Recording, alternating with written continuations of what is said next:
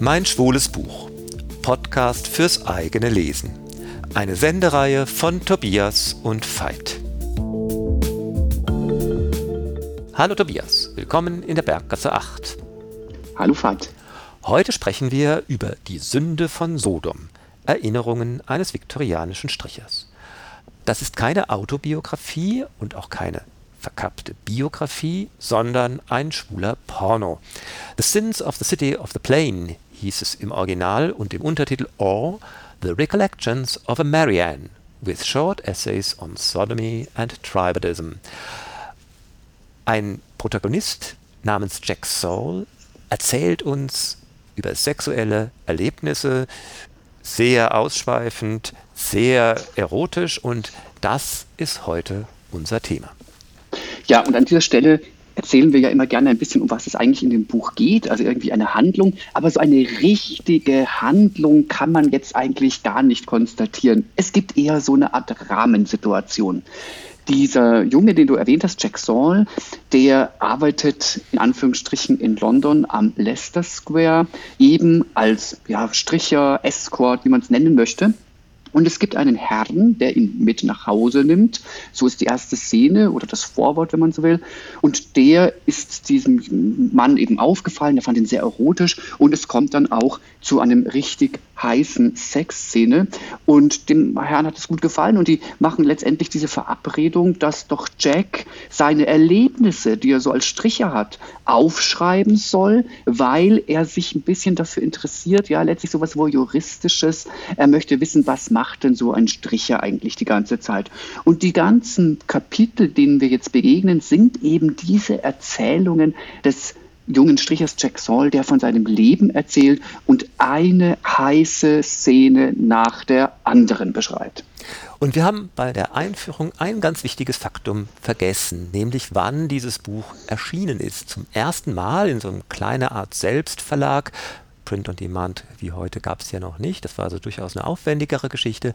1881, also es ist die Blütezeit des viktorianischen Zeitalters und wir haben es nicht umsonst wirklich vergessen. Wir hatten es uns eigentlich vorgenommen, gleich am Anfang zu sagen, denn es hat was Zeitloses, dieses Buch, oder Überzeitliches. Es liest sich wie ein Porno von heute. Es liest sich fast wie ein Drehbuch für einen aktuellen filmischen schwulen Porno und kommt auch mit dieser ganzen Unbefangenheit durchaus äh, daher.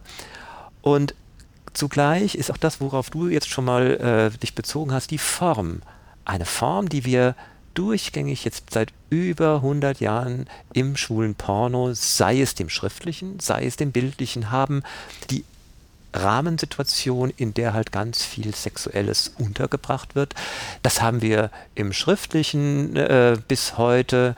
Björn Björnsen, der einfallsreichste Knackarsch, äh, hat es vor etwa etwas weniger als zehn Jahren ganz genauso gemacht.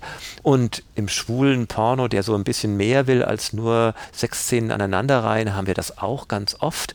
Äh, eine leichte Rahmenhandlung und äh, dann reiht sich Sex an Sex in den verschiedenen Varianten. Ich fand es ja, ich hoffe, dass man das gut versteht, ich fand es kulturhistorisch tatsächlich spannend. Denn die Sprache, der ich begegnet bin, war nicht die Sprache, die ich erwartet hatte. Ich wusste, das Buch kommt aus den frühen 80er Jahren des 19. Jahrhunderts, viktorianisches England. Irgendwie im Kopf hat man ja bis oben zugeknöpfte Herren, die mit spitzer äh, Feder schreiben und wohl ziselierte Sätze. Aber da wird ja sehr, sehr unverblümt, eigentlich auch sehr derb die Sexualität beschrieben ich war am Anfang äh, verwundert und dann hat man sich eingelesen und man hat nicht mehr gespürt. Und das fand ich eine erstaunliche Leseerfahrung. Man hat überhaupt nicht mehr gespürt, das ist ein Buch aus dem 19. Jahrhundert. Und ich habe mir dann überlegt, ist ja interessant, also die Sprache ist so wie heute, die sexuellen Handlungen sind so wie heute. Ist schwule Sexualität überzeitlich oder lassen wir uns einfach nicht genug einfallen? Ja, das ist eine wirklich gute Frage, denn ich meine, weil du das Wort zugeknöpft äh, verwendet hast. Zugeknöpft ist da, wenn überhaupt, etwas nur ganz kurzzeitig, dann wird es nämlich aufgeknöpft. Und ja, das ist dieses Ze überzeitliche, zeitlose der freimütig dargestellten Sexualität, äh, die einem immer wieder begegnet. Und eigentlich stellt sich fast schon die Frage, ist unser Erstaunen dass das in dieser repressiven Zeit so ist, das Erstaunliche. Denn zum Beispiel haben wir ja auch äh, frühe Fotografien aus dem äh, sogar aus den 1860er Jahren schon gesammelt. Joyeux Polisson äh, heißt diese Sammlung von einer äh, Pariser Galeristin.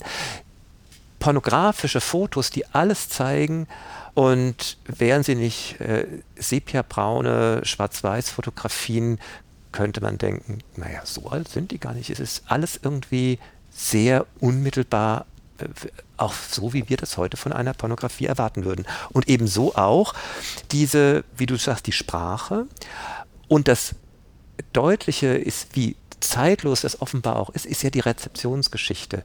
Oscar Wilde muss dieses Buch mindestens gekannt haben. Das ihm zugeschriebene Buch Teleny ist in auf jeden Fall literarisch abhängig. Man könnte da wunderbar im Grunde so eine Art Synopse machen, äh, Kapitel nebeneinander stellen.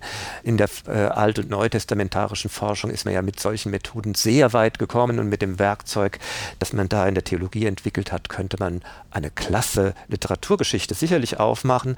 Äh, aber das ist vielleicht zu spaßig für unsere germanistischen oder anglistischen äh, Seminare. Jedenfalls, es lässt sich lesen, wie ein Porno und es ist eben, wie du sagst, auch noch interessant. Geil und belebend. Was ich auch noch interessant fand, war der Aspekt des, ich nenne es jetzt mal Pubertären. Sexualität wird ja in diesem Buch nicht nur als etwas beschrieben, was offensichtlich überall verfügbar ist, sondern die sexuellen Protagonisten sind auch jederzeit bereit. Sie haben nicht nur einen, sondern sie haben einen Orgasmus nach dem anderen. Die primären Geschlechtsorgane sind mindestens 21 Zentimeter lang. Und man fragt sich dann, ist das eine Form von Persiflage? Hatte ich auch mal kurzzeitig gedacht. Das glaube ich aber nicht, sondern ich glaube, es ist wie ein, ja, ein, ein schwuler sexueller Traum. Und das ist, wenn man sagt überzeitlich, auch was sehr berührendes, wenn man den Eindruck hat, offensichtlich verbinden Träume, die heutzutage sind, wenn man die Pornografie heute anschaut, uns mit schwulen Menschen auch von vor 100, 200 und wahrscheinlich von vor Tausenden von Jahren. Genau, das ist wirklich ein toller Aspekt dieses Buches. Man ist zwar in einer ganz anderen Zeit, aber man spürt sich diesen Männern und Jungs irgendwie unmittelbar nah. Es wird kein komisches, umschreibendes Gewese um irgendwas gemacht. Und in der Tat, finde ich, hat dieses Buch äh, eben eine Unmittelbarkeit, die wiederum auch die Editionsgeschichte zeigt. Es gab äh, immer dieses Buch in äh, irgendwelchen Ausgaben und zuletzt in Amerika auch bei Masquerade. Das war so eine schwule Pornoreihe, in die so in den 90er Jahren recht populär war, auch noch bevor VHS oder geschweige denn DVD für den schwulen Porno so bedeutend geworden sind. Da hatte man halt viel mehr schriftliche Pornografie. Und das war so eine kleine Sammlung, also eine Sammlung von kleinformatigen Büchern, die hatten wir in der Buchhandlung hier bei uns immer unter dem Titel Einhandliteratur. Sie war dann auch in ihrem Format Vorbild für die Rote Reihe beim Bruno Gmünder Verlag und da war dieser Titel einer davon. Und er war überhaupt nicht groß deklariert als historischer Text, sondern nein, es ging einfach nur um pornografischen Konsum. Ein letztes, was vielleicht noch erwähnenswert ist, es gibt ja nicht nur schwule Episoden, sondern auch bisexuelle Episoden, also auch Frauen spielen manchmal eine Rolle. Da war ich erstmal etwas verwundert, es in einem eigentlich eher schwulen Milieu zu sehen, aber auch da hatte ich den Eindruck, es ist einfach eine Form gesunder Sexualität, die alle Menschen mit einbezieht.